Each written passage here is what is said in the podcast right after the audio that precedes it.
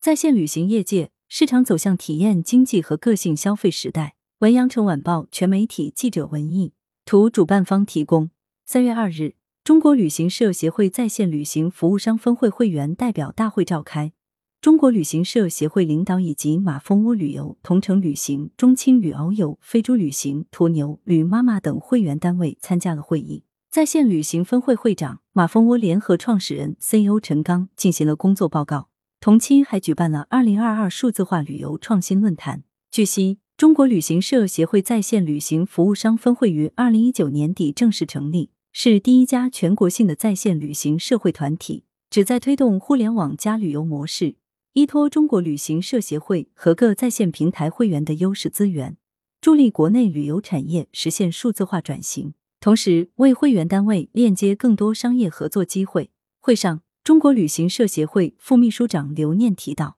近两年受疫情的影响。旅游行业经历了最困难的时期，面对困境，会员应该抱团取暖，利用好自身在数字化领域的优势，跳出传统业务思维，突破创新，深入到旅游目的地和产业链中，开辟新的市场。在线旅行分会会长陈刚在工作报告中提到，疫情虽然冲击很大，但分会各会员单位一直都在坚守。分会在协调境外供应商，为中国游客退改倡议建立行业标准；旅游电商和定制师人才培养、红色旅游线路开发；组织会员单位考察国内旅游目的地行业榜单评选；分会品牌建设等方面做了很多工作，为迎接旅游产业复苏打下了坚实基础，也有利于会员单位拓展旅游产业互联网业务。在同日开展的在线旅行分会二零二二第一场数字化旅游创新论坛上。